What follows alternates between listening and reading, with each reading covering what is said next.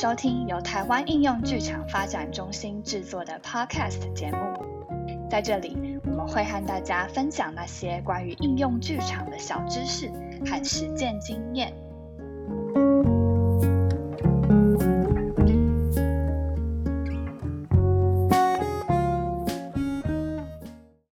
大家好，我是主持人阿酸，也是台湾应用剧场发展中心的伙伴。这是我们第一次跨足 Podcast 领域，就像节目片头所说的，我们会在这一系列节目里面和大家分享那些关于应用剧场的小知识和实践经验。第一集节目里面呢，我们就要来比较广泛的跟大家聊一聊应用剧场是什么，以及我们做了哪些应用剧场的工作呢？今天这集，我们邀请到台湾应用剧场发展中心的负责人赖淑雅老师来和我们一起聊聊。欢迎淑雅老师。Hello，大家好，我是台湾应用剧场发展中心的负责人赖淑雅，很高兴在 Podcast 跟大家见面。哎，朱老师，你觉得我们的那个 podcast 封面怎么样呢？哦，我看那时候非常非常的开心，因为我自己是一个爱猫人士，我养猫已经有二十年了，而且猫 cat 这个字哈，跟我们应用剧场中心的英文名字是同音哎，所以等于是爱猫还有爱应用剧场的人都可以一起来听我们的节目。对，没错，因为我们的全称是 Center for Applied Theatre 台湾，简称就是 CATT，念起来就是 cat，所以就我就画了那个猫咪的图。但其实非常棒，对，但是其实中间经历了很多版本，一度以为大家会不会误解这个是猫咪养育知识的一个频道这样子。对，而且就我所知，剧场界乃至应用剧场界。应该有超过七成的工作者都是猫奴吧？对，老师。对呀，我就我自己本人就是，我身边也很多剧场朋友都是。对，我知道，我只有我是少数的狗派这样。对，好啊，我们这个频道呢，主要是要来和大家聊聊应用剧场。那老实说，呃，我在进来应剧中心之前呢，我也不知道什么是应用剧场。我是在念大学的时候，呃，那是多久以前我就不讲了。那时候是在网络上看到应剧中心有在宣传论坛剧场一顾二主，还有一个实习的招生，那时候就被吸引进来了。那后来我来这边工作的时候啊，我有一些比较不熟悉剧场的朋友，都会很好奇问我说：“哎，什么是应用剧场？它是应用在哪里？”那如果时间比较够的话，我就会比较具体的去跟他们分享，说我们在做哪些事情。那有活动的话，也会宣传一下。可是如果只有机会做一个简单的介绍的话，我可能就会说，哎，我们会用一些剧场啊、戏剧的一些工具方法，应用在一些我们关注的场域或是关注的议题里面，像是有社区啊，或者是教育工作等等的。那徐瑶老师，你通常都会怎么跟一般大众介绍应用剧场？我如果被问到这个什么是应用剧场这个问题的话，我通常会首先回问他们另外一个问题，就是你们有没有听过什么叫应用英语？哦，有啊有啊，我知道有一些大学的系所或者是高职就会有应用英语课。因为像一般我们知道那种英语系，应该它就会是比较钻研文学或者是语言学，但是应用英语的话，它通常可能会是比较实用性的，像是有一些是以观光英语为主啊，或者是商业英语为主啊，应该是这样。对，所以这个就是应用英语的概念。那我们把同样的概念放在应用剧场上面，其实就不难理解。它也是一种把剧场应用在我们的实际生活的各个不同领域上面。比方说，我们可以把剧场应用在社区发展工作上，或者应用在学校的教育工作。那也有人把它应用在身心的治疗。或者也把它应用在博物馆的导览啊，受刑人、监狱受刑人的工作，甚至是 NGO 非盈利的组织培力工作上面都有。这些我们都可以把它统称是应用剧场。哦，所以应用剧场其实有包含不同的面向。嗯，这个词它是不是二战之后从英国还是欧洲国家发展出来的概念？应该这样说哈，在二次世界大战之后，全球各地啊，差不多在一九六零年代左右，就兴起了一股非常强烈的反抗风潮。好比说，像是很多反殖民主义啊，哈，在拉丁美洲或者是非洲，还有很多的妇女运动。学生运动差不多都在一九六零年代的时候兴起。那那个时候呢，也有在欧洲啊，有一群年轻人，他们也在思考我们的教育应该要改革。而且这些年轻人里面呢，有一些事实上是有有有在做剧场工作的，所以他们就想：哎，剧场如果跟教育工作结合，是不是可以产生很不一样的效果？所以在那个时候。他们就慢慢的发展出所谓的 TIE 教育剧场或教习剧场这样的形式。那后来再加上社区剧场，还有其他的剧场应用形式，全部在上个世纪末呢就被统称为应用剧场。所以它是从一九六零年代欧洲整个社会背景还有一些问题所衍生出来的一个社会。运动或是一种社会变革。那台湾是从什么时候引进这个概念？应用剧场这个概念，哈，大概在台湾差不多二十年左右。可是，在一九九零年代中期，就我所知，就已经有老师把国外的 TIE 教习剧场这个概念引入台湾。同时呢，还有民众剧场，也差不多在一九九零年代初期的时候就来到台湾了。可是，一直到两千年左右，哈，台湾有一波的九年一贯课纲要开始实施，然后那个时候刚好国外有一批学习应用戏剧的留学生陆续回台湾了。那包括我，像我是在英国学这个教育剧场的，那这些留学生陆续回台之后，刚好搭上九年一贯。这个风潮，然后开始有明显的大规模的各式各样的应用剧场慢慢的发展起来，然后应用剧场发展中心也是在两千零五年那个时候成立的。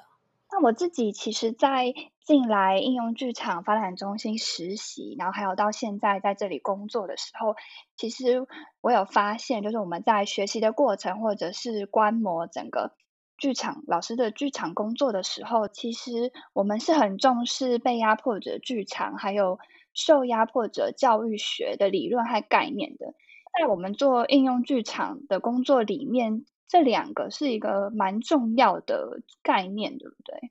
其实是跟我个人的背景是很有关系的哈，因为我是在一九九零年代初期左右，我还在念大学的时候就接触到民众剧场。然后开始学习民众剧场，那因为啊学习民众剧场，所以接触到来自第三世界很多不同的民众剧场的方法，比方说被压迫者剧场，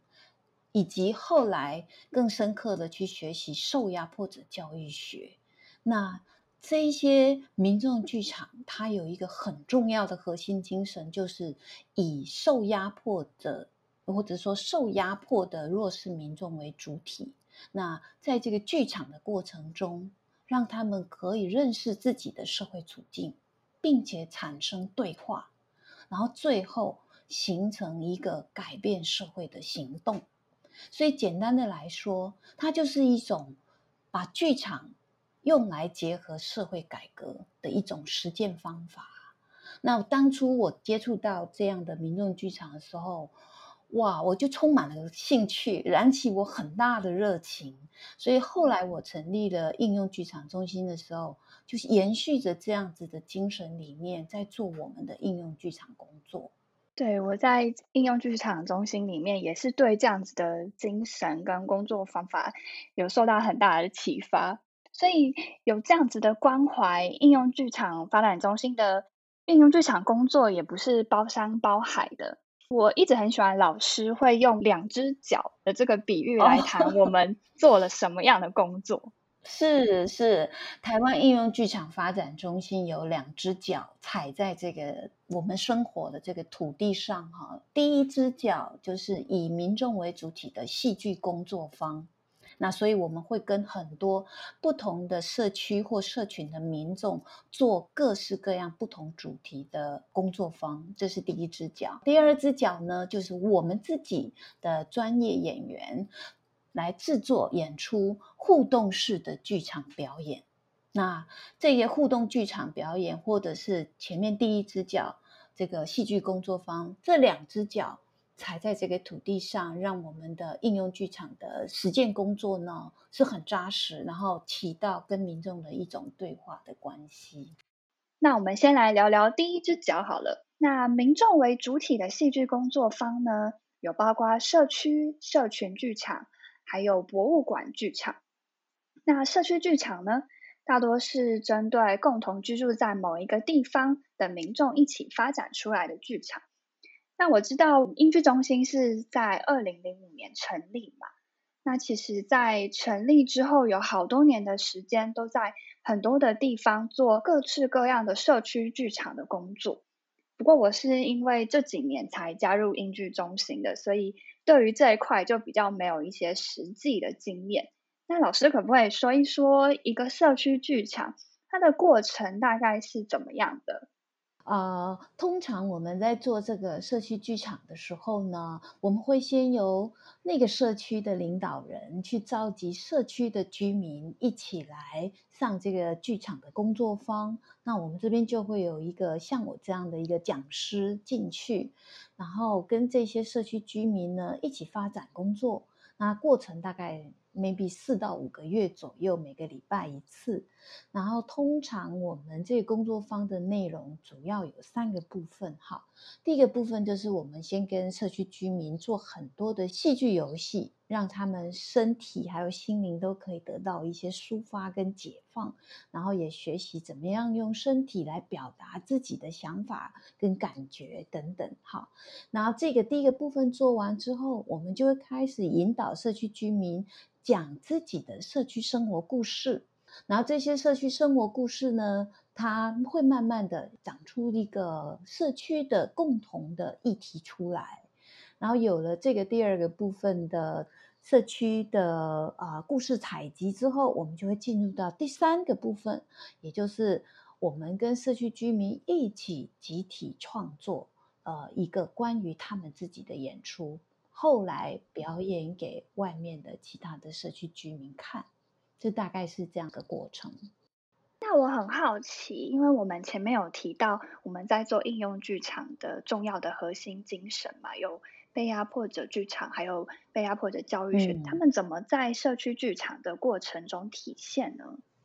哦，这个部分呢，通常会很很具体的展现在，比方说第二个阶段故事采集的时候，因为我们会邀请社区居民每个人都说说自己的个人的生社区生活故事，那但是呢，这些。个人故事其实都不只是一个个人的故事，我们会慢慢的引导他们看见这些故事所延伸出来的社会条件，还有社会关系。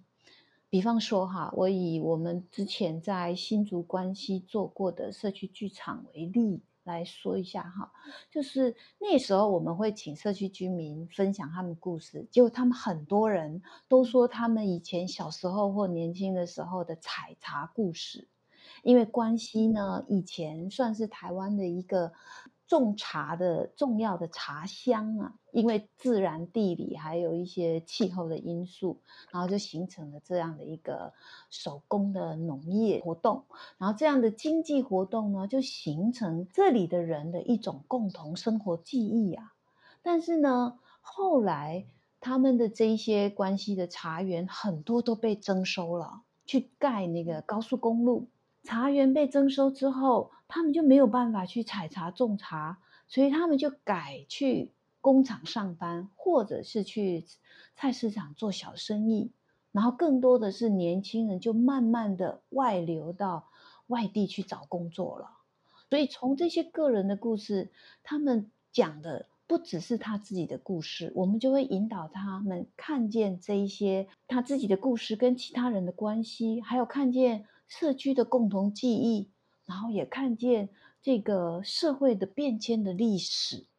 然后这个看见呢，其实又会回扣到我刚开始讲的那个被压迫者剧场的核心精神，它是一个很重要的，从看见，从自己的生活里头去看见社会处境，然后形成彼此之间的一种理解和对话。那这个会对于未来这些社区居民，他们要产生一个集体的社会行动，是一个很重要的基础。有这样子的精神，我们也不会只是关注可能刚刚提到的是一个地域啊，或者是一个地方面临的共同议题或者是历史问题，所以我们也会关心说，在呃社会里面有一些相同族群身份的人，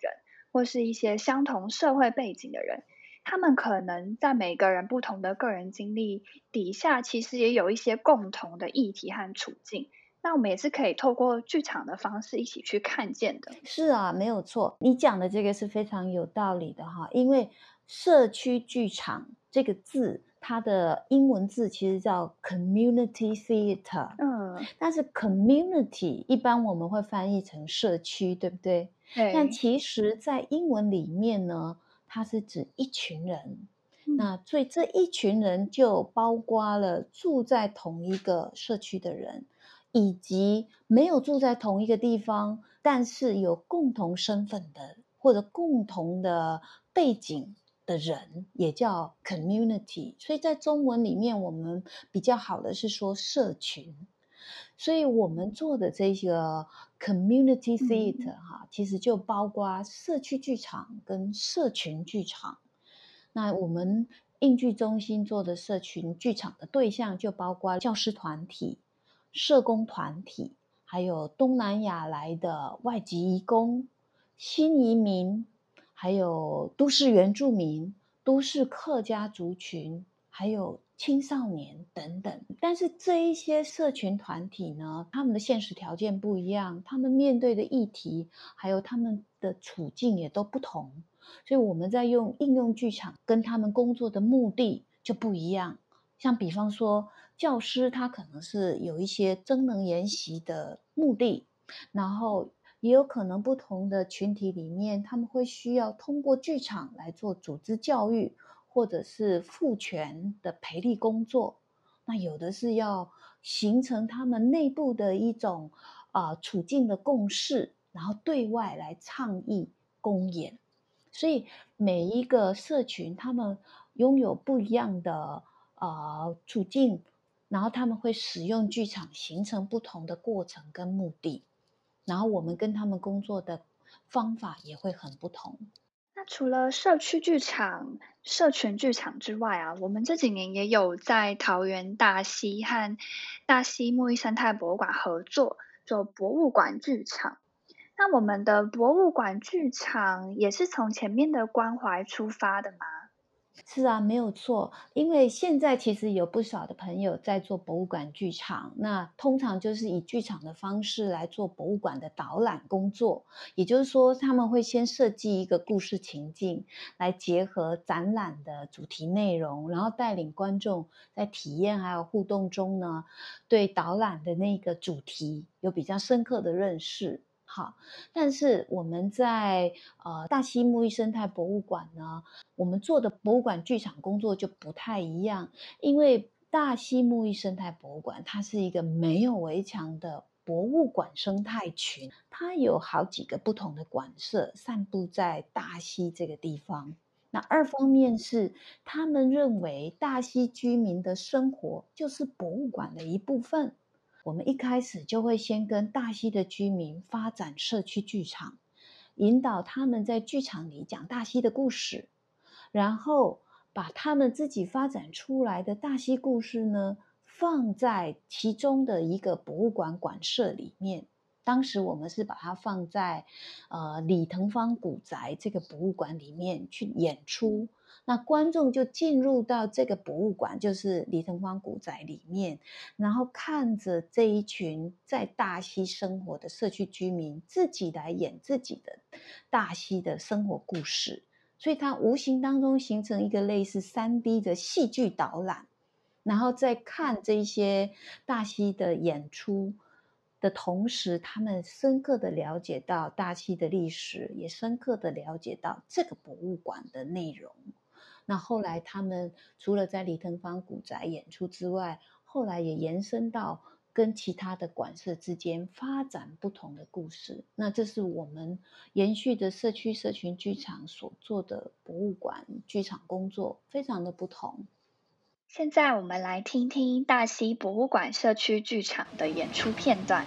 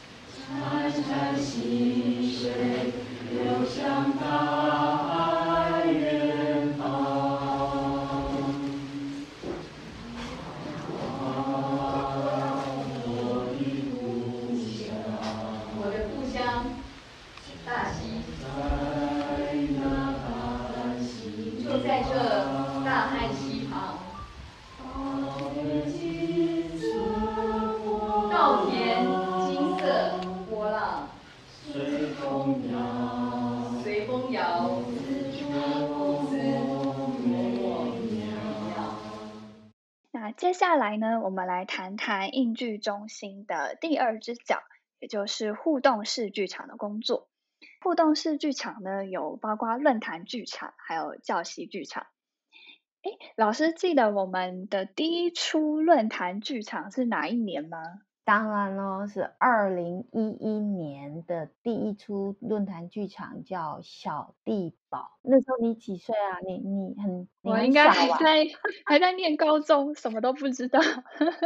那已经是十年前的事情了。是在二零一一年之前，应该也没有什么论坛剧场的表演吧，在台湾。是，当时台湾其实没有正式对外的这种专业的论坛剧场表演，从来没有过，所以我们应剧中心做的小地堡算是第一出。我们那个时候比较特别，因为没有人做过这样子的专业演出，然后我们。策略上呢，为了吸引更多的人来看，而不只是应用剧场这个领域的人而已啊，包括平常就会买票进剧场看戏的人，我们也希望可以吸引他们。所以，我们那个时候其实是。啊，在台北的孤岭街小剧场做售票演出，但其实售票不是我们的目的啊，我们只是为了要吸引这些人来。可是后来我们在啊孤岭街小剧场演完之后呢，我们其实就到很多的社区跟学校里面去做很多的免费巡回公演了。那当时呢，我记得印象很清楚啊，小地堡因为是。全台湾第一出，我们售票的时候四场，本来我们要演四场演出，很快的票就全部卖光光。哦，对啊，因为论坛剧场对于那个时候的台湾民众来说，应该是非常新鲜的事吧？因为以前应该也没有什么机会是你进剧场要上台跟演员互动的。对啊，所以我觉得当时大家应该是觉得非常的新鲜哇，竟然可以打破这种观演关系，我还可以在台下表达我的想法，甚至上台，所以我们那时候就很快的这个戏票就卖完了。我们后来还加演，临时加演一场呢。哇，那那个时候有没有什么印象深刻的事情？有最后一场加演的时候，我记得很清楚，因为那个小地堡这一出戏是在谈高房价，因为很多人，大部分的人其实都买不起房子。嗯，我也买不起。那当然，现在年轻人更买不起房子，很惨很惨。对，所以我们当时要谈这个居住正义的问题，我们有一个很重要的设计，就是剧中有一个民意代表。它的背后其实是一个建商，所以他建商为了保留它的商业利益，它会跟政府的这个住房政策绑在一起。他不希望政府做出对于一般民众太有利的政策，所以社会住宅这样子的设计呢，他可能就不乐见。所以我们剧中有这样子的一个民意代表。那后来我们在演出的时候，最后一场加演场，我印象很深刻，是有一个观众，他看到这个的时候，他就直接在观众席上面很大声的叫嚣，哇！他说我们要开记者会，联合记者会，我们要找全村的人一起来揭发这个官商勾结，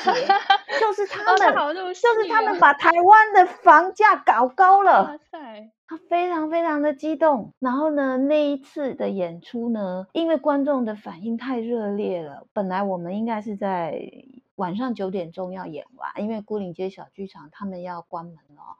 那我们看到观众的反应是如此的热烈，所以我当时是制作人啊，我就做了一个决定，我们今天要超时演出，就让他罚款吧。哇，对，所以我们就一路演到十点多才整个结束，观众结束的时候还在议论纷纷。哇，那那简直堪比都是那个年代的张惠妹在小巨蛋的演唱会。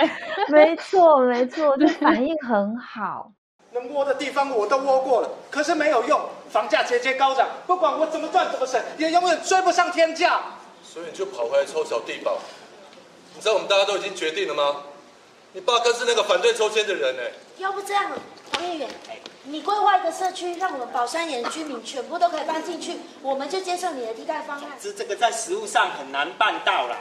是办不到还是不想办？我知道，你看我们全部搬过去，就会拖垮你的房价，因为我们穷又没有水准，这就是你心里的想法。做论坛的很多时候就是找一个我们政治觉得很难处理的问题，那么通过不同的面向找不同的可能性。有些时候成功，有些时候不成功，但每个不成功的过程当中，我们学到别的东西，好吗？他那放上这个东西的时候呢，他就是大方，所以就是大方。你接到他的电话，你过来。OK，好，我们把这场戏移到这里来。好，给大家可以看到。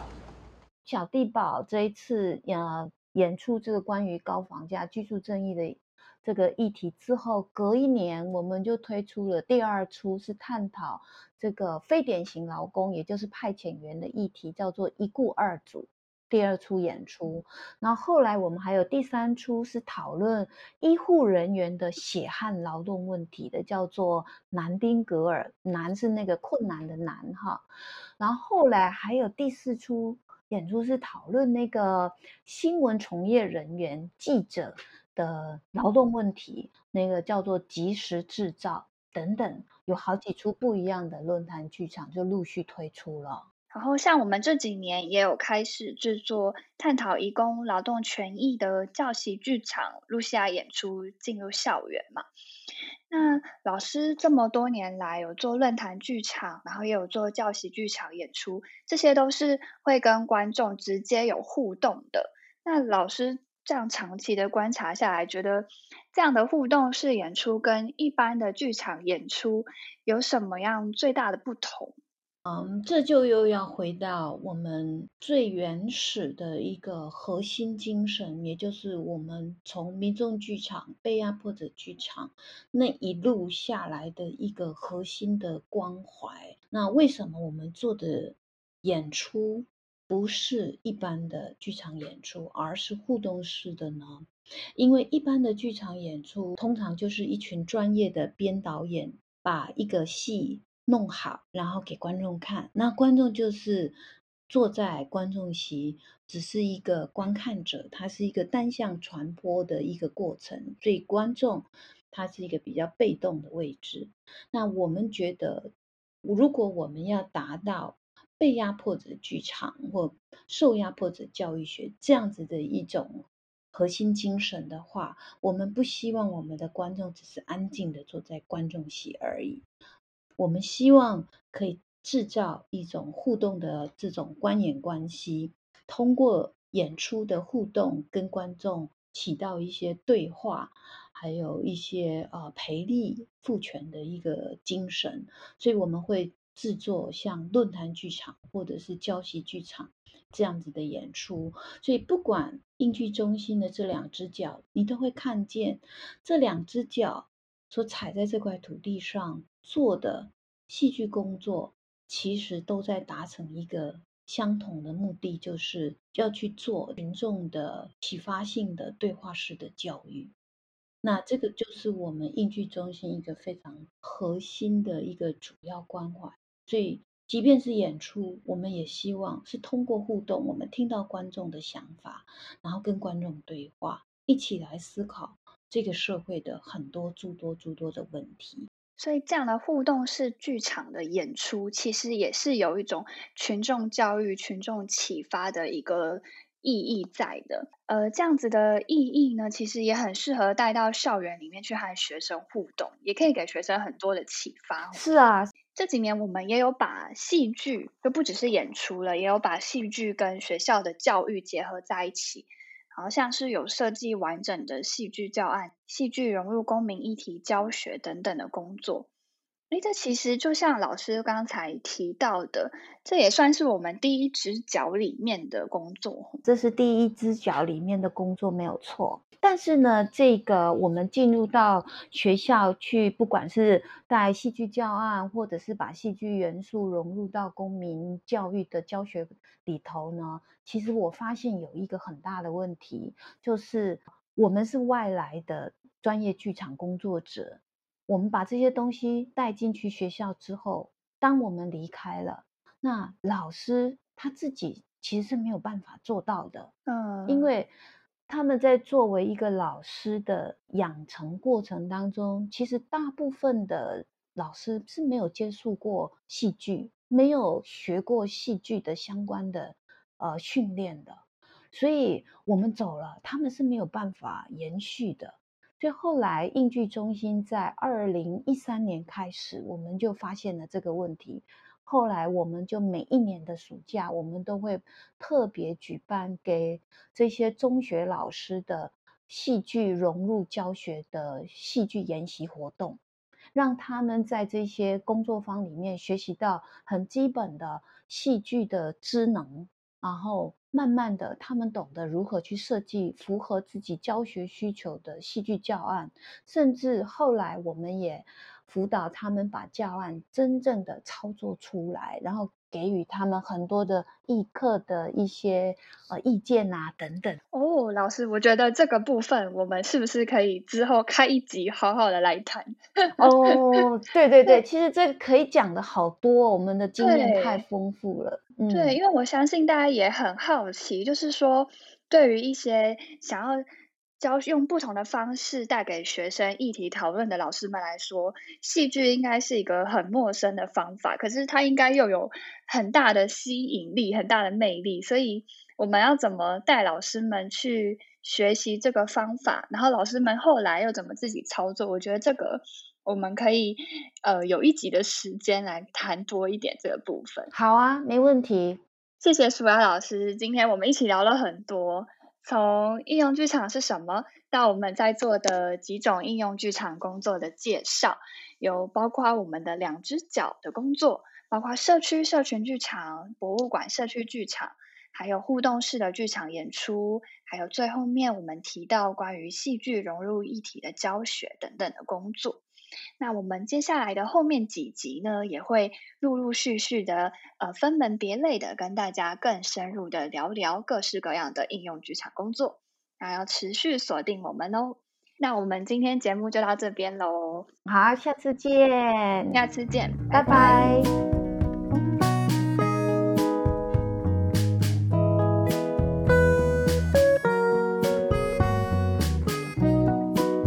们或对应用剧场感兴趣的朋友，欢迎用脸书搜寻“台湾应用剧场发展中心”。喜欢这个节目，请帮我们留下五颗星评分，留言回馈给我们支持。谢谢大家的聆听，我们下次见。